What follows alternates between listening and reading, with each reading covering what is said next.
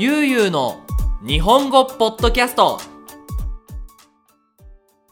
はい皆さんこんにちは。ゆうゆう日本語ポッドキャストの時間です。皆さんいかがお過ごしでしたか？どうでしたか？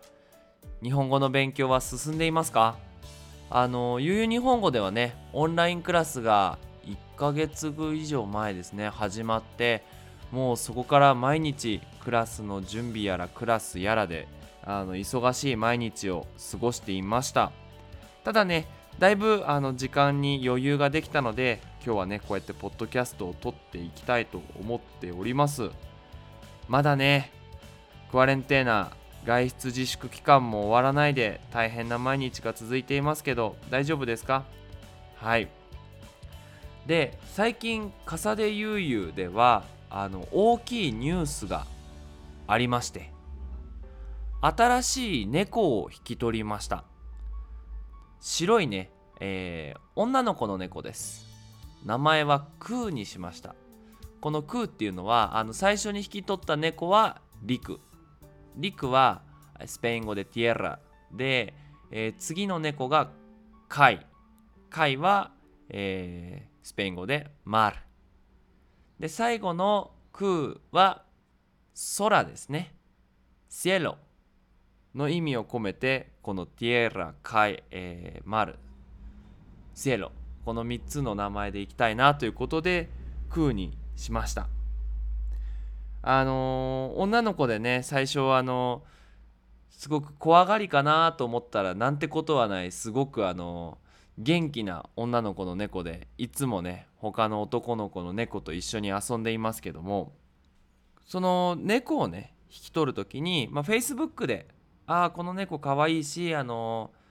ね里親って言って猫を引き取ってくれる人を探している」っていう投稿を見たのでまあその今回はね私たち猫を引き取ったわけなんですけど、まあ、その時に思ったんですよね。そのメキシコではいろんなあのペットショップでもペットを買うことができるんですけど日本ではね結構このペットの問題っていうのがまた社会問題その大きな社会の問題になっているっていう状況があるのでそれをね今回は皆さんに紹介したいなと思います。ということで今回のテーマは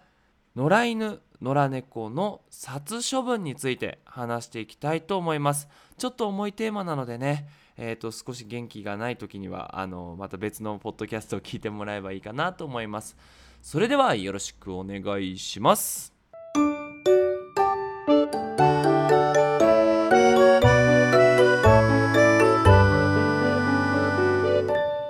ゆうゆうの日本語ポッドキャストではその今回のテーマ犬や猫の殺処分についてです殺処分というのは野良犬野良猫道にいる猫をまあ日本の政府ゴビエルのがまあ捕まえてでその後に殺してしまうというお話です。まあ、こうやって言うとすごくひどい話になるんですけどまあちょっとこれについて説明していきたいと思います。日本ではその道にいる猫道にいる犬野良犬野良猫というのをまあちょっと危ない存在だと思っている人が多いんですね。あの犬には狂犬病といってその病気にかかった犬に人間が噛まれてしまうと、まあ、死んでしまう病気を持っているので、まあ、その社会の安全を守るためにそういう犬はあの捕まえてその注射を打たなきゃいけないんですね。で、えーと、日本には保健所というその地域その場所の、まあ、健康を守る、まあ、政府そのゴビエルノのセクションがあるんですね。でそこが、えー、犬を捕まえたり猫を捕まえてでそこの保健所に持って行って注射を打つんです。で問題はその後なんです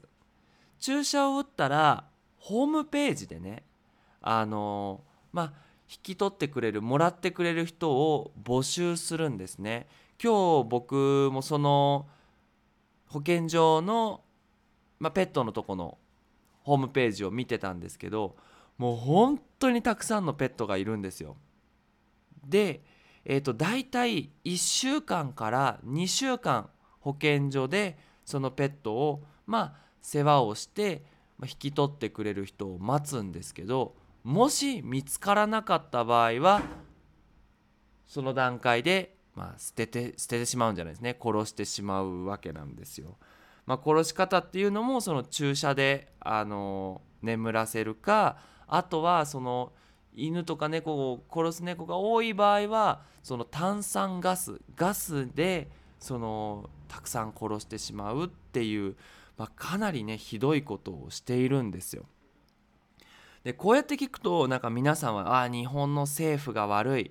日本のゴビエルの何にも考えてない犬と猫がかわいそうって思うんですけど一番良くないのは日本人なんですね。これなんでかっていうと、まあ、僕の印象ですけどね。日本人ってそのブランドとかそういうものにすごくあのそういうものをすごく大切だと思ってるんですよ。例えば服だったらこのブランドの服がいいとかバッグだったらルイ・ヴィトンのバッグがいい。そのルイ・ヴィトンのバッグを持っている私はクラスが高い人間。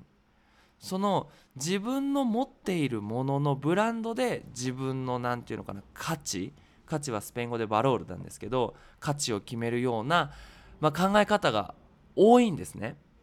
でそれは犬や猫も同じで犬や猫を飼う時にそのペットショップで買うんですよ。買うんじゃない買うん？買うんですよね。はい。あ買うんです。はいこれアクセントで全然違いますねでなんでペットショップで買うかというとその血統要は犬のその例えばシェパードとかゴールデンレトリバーっていうその血統を大切にするんですね。あとは例えば猫だったらそのシャム猫とかのその100%その血統まあ血統はスペイン語でラサになるんですけどその血統の猫が欲しい犬が欲しいって言って買う。でもしその例えば道で散歩している時にその、まあ、赤ちゃんが生まれたりとかするとね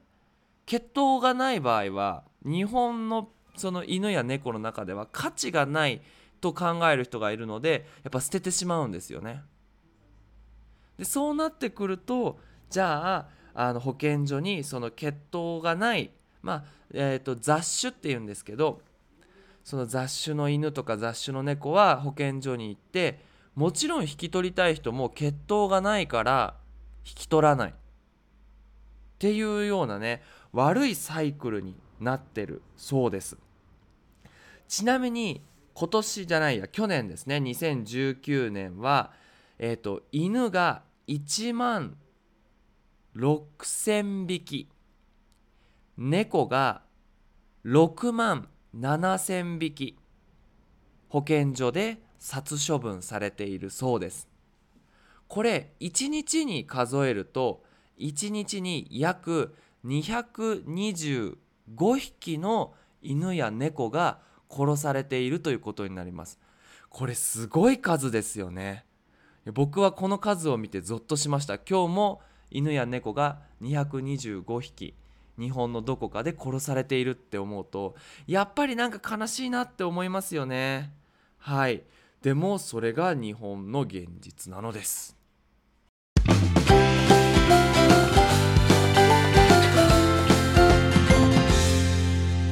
ゆうゆうの日本語ポッドキャスト。で次のテーマなんですが、まあ、さっきのね、えー、と話で、まあ、1日225匹の犬や猫が毎日殺されているっていう話をして多分みんなはわ日本の政府は悪いなっていう気持ちになったと思うんですけどこの保健所っていうのは今すごく頑張っています。っていうのも2005年には40万匹の犬や猫が殺されていましたつまり1日1100匹の犬と猫が殺されていたのが今225まで減りました。これどうやってやったかっていうとまずねペットショップとかでは、まあ、必ずそのペットにチップを入れてもし、えー、その犬を捨ててしまった場合は保健所の人が引き取ってまずチップで調べてもし捨ててる人がいたらそのうちに戻す。とかその昔は例えばあ引っ越しをするからもう犬が飼えない。保健所さん、えー、引き取ってください。新しい人を探してください。もし見つからなかったら殺してもいいです。というのをダメにしました。そのペットを飼う時に必ず最後まで育てなければなりません。というルールをそのまあサインをしてそれで初めてペットが飼えるっていう、まあ、ルールを作ったんですね。でそれにあのー、今までは引き取った保健所が引き取った犬や猫っていうのは保健所で何とかしなければならなかったんですけど今いろいろな人たちがその保健所からまた犬や猫を引き取ってもうちょっと長い間育てながらまた、えー、里親そのペットを引き取ってくれる人を募集するっていう動きも増えてきているんですね。で僕その今回ね今3匹目の猫を引き取ってやっぱりねそのこうペットをねその血統らさを関係なくその引き取るようにしたいなと思っていてその保健所の活動がすごく気になったので調べてみたんですけどすごくねやっぱね頑張ってるんですよ。まず皆さんが保健所の犬や猫が欲しいって思ったらすぐもらえるわけじゃないんですね。まずはその保健所に行ってそのペットを飼うっていうためのそのクラスを受けなければならないんです。家で飼うためにはどうすればいい？ご飯をどうやってあげればいい？でもともと外にいた猫犬うちにいるとすごくストレスがたまるけどどうやればストレスがたまらない？とかっていうクラスを受けるんですね。でその後そのクラスが終わりました。もうこの人は保健所の犬や猫を引き取ることができますっていうライセンスを取ってで待つわけです。で、えー、とその後にインターネットで調べてでその犬や猫。気に入った犬や猫がいたらまずその申し込みをします。でもしいっぱいいる場合はその抽選。例えば5人いたらそのくじで1人選んででその人が受け取るわけなんですけどでそれでねやっぱりあの子猫とかその目が青い猫とかは人気があるんですけどもうおじいちゃんおばあちゃんの猫とかはあまり人気がないんですよね。でまあそうなって、えーと、いろいろなこう審査をね得て経てその最後にね犬を犬や猫を引き取るんですけどその後もその今どんな状態ですかっていうのは保健所の人が必ずそのコミュニケーションをとってまた2回目捨てられないようにするように頑張っています。ちなみにね神奈川県の保健所では1回その殺処分殺してしまう猫殺してしまう犬っていうのがゼロになったって言ってねすごく大きなニュースになりました。はい。ということでこのようにその日本でもねこういう殺処分が少しでも減るように頑張っている人もいるんだなっていうのも合わせて覚えてもらえるといいと思います。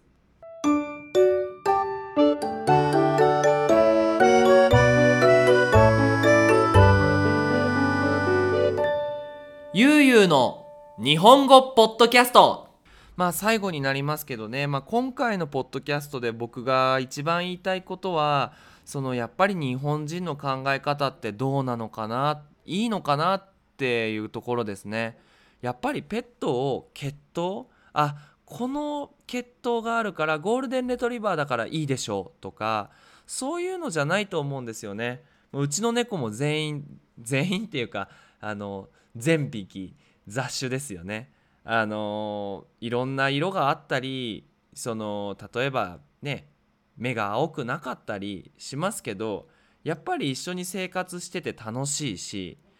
ま、ペットってやっぱそういうパートナーになると思うんで別にじゃあこれが血統があるから悪いパートナーのかって言ったらやっぱちょっと違うと思うんですよね。なのでなんか日本の人にはねなんか是非そういうのを気にしないでそのペットを飼う喜び猫と一緒に毎日生活する喜びっていうのを見て是非そのペットショップに行く前にあの保健所でその助けを待っている犬や猫をちょっと見てあげるだけでまたこの状況も変わってくるのかなと思います。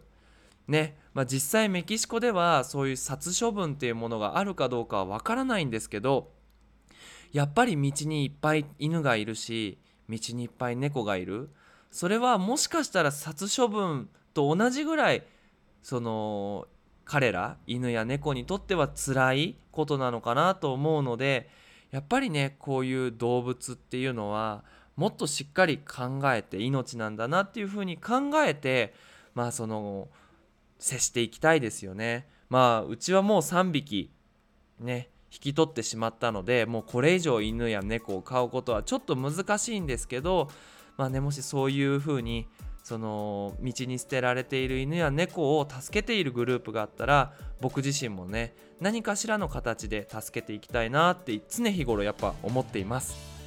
はい。皆さんのうちにはその引き取った犬や猫がいますかね。あの大切にしてあげたいですね。はい。ということで今回のポッドキャストは以上です。